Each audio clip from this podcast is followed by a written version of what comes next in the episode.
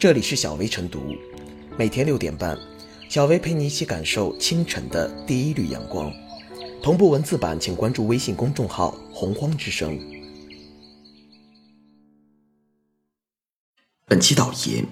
近期有媒体记者在多地调研发现，由于在规划建设、产业结构、文化底蕴、项目定位等方面存在先天不足，一些地方特色小镇建设前期数量贪多、规划求大、进度求快等负面影响逐渐显现，为凑特色呈现出一系列怪现象。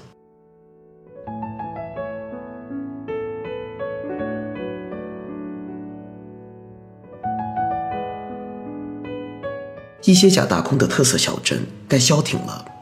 小镇故事少，充满假和吵。若是你到小镇来，你会很难过。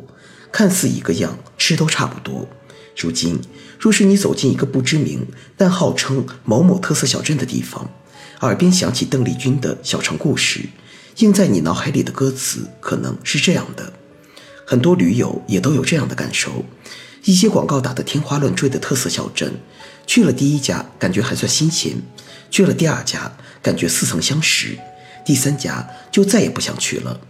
所谓的特色，不过是名字形形色色，而内容则千篇一律。说简单一点儿，小镇文化一是要有历史感，二是要有独特性。没有历史并牵强附会，没有独特性并抄袭借鉴。这不是在搞文化旅游产业，而是烧钱炒项目。受大城市病所困，特色小镇确实寄托着人们对舒适生活的美好憧憬。发展特色小镇也是城镇化的重要一环。二零一六年十月十四日，住建部公布了第一批一百二十七个中国特色小镇名单，后来第二批又公布了二百七十六个，加起来也就四百出头。但是，中投顾问发布的《二零一九至二零二三中国特色小镇建设深度分析及发展战略研究报告》显示，截至二零一六年，全国入库特色小镇项目共计一万一千二百六十个，投资额十三点五万元，落地率为百分之三十一点六。这当中，绝大多数都是地方上自发躁动。当一些地方纷纷被走量思维主导时，就出现了让人啼笑皆非的荒诞场景。比如，中部某省打造了一个香菇小镇，对此，当地居民评价称：“挂羊头卖狗肉，这哪里是什么特色小镇，就是企业的一个大的香菇生产基地。”此外，各地以农作物命名的小镇众多：葡萄小镇、萝卜小镇、胡椒小镇、油茶小镇。不知道的还以为他们在上演一场接力报菜名。不可否认，随着民众经济水平的提高以及对美好生活更高的追求，旅游经济势必有着旺盛的生命力。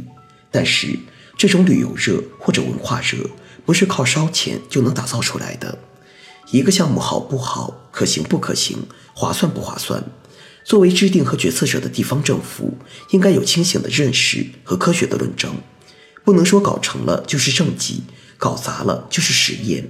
这背后的论证、审批、决策的责任，有必要厘清并追究到位。如果这种拍脑门的决定能提前被否决，或者秉着为公为民、实事求是的心态，类似的假大空小镇就不该被构思。发展小镇经济，打造文化产业，这是很好的方向，但是必须建立在有料和合适的基础上。如果手段拙劣，甚至为了立项不择手段，这就是蹭热锅炒冰块，不仅做不出好菜，还浪费了新柴。所以，一些假大空的特色小镇该消停了。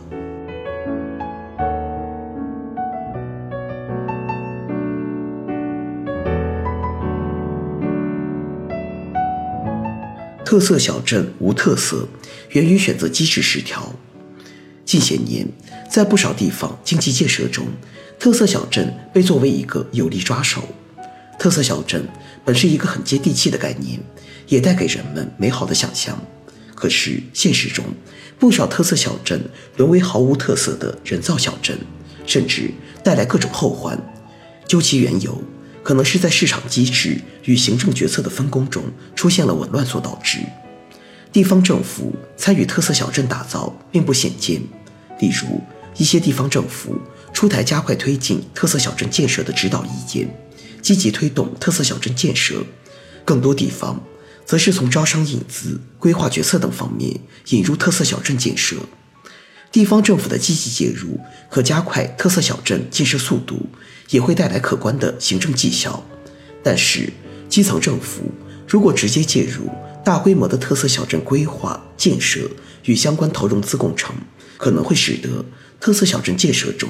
本应充分发挥重要作用的市场机制和文化要素被弱化。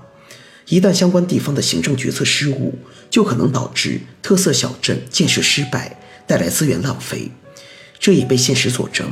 例如，瞭望新闻周刊披露，南方某镇是革命老区，在特色小镇建设中被定位为花卉小镇。记者实地采访，未见花卉踪迹，反倒看到一个地产项目正拔地而起。当地发改委一名工作人员透露，发现当地的条件不太适合花卉种植，所以规划调整了。显然，如果市场选择机制充分发挥了作用，充分考虑了相关产业和历史人文背景，当地就不会轻易将其定位为花卉小镇，从而出现朝令夕改的尴尬。一个真正合格的特色小镇，应该是基于在经济和文化意义上具有显著的特色。它不同于作为行政层级意义上的建制镇，也不同于传统意义上的经济开发区。这意味着，在特色小镇建设中，地方政府资源可以与社会资源进行更好协同合作，发挥方向引领、产业引导等作用，但不必对建设大包大揽或直接参与市场竞争，而是回归公共服务、制度保障等职能，这样还可以降低经济建设中的腐败风险。此外，特色小镇的遴选也应具有门槛，避免各种特色小镇一哄而上。或仅仅把原有的产业集群贴上一个特色小镇标签而已。在特色小镇建设中，地方要避免土地经营的冲动，防止特色小镇房地产化。实际上，根据《瞭望周刊》披露，在一些地方，由于缺乏好的产业支撑，房地产项目已成为特色小镇建设中的绝对主角。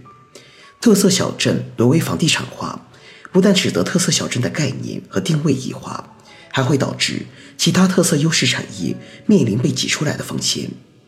真正的特色小镇并没有那么容易就建设成功，它不但需要优势产业的集聚基础，还需要历史文化的积淀。这需要市场的检验和时间的历练，不是功利化的短期行为就能办到的。那种一个县一哄而上达到十六个所谓特色小镇，并非真正意义的特色小镇。这样的特色小镇只是徒有虚名，败了人们的胃口，还会带来其他隐患。归根结底，要使特色小镇的规划和建设不走偏，还要重视市场的选择机制和相关地方特定的历史人文特色这道门槛，而不是由行政决策大包大揽。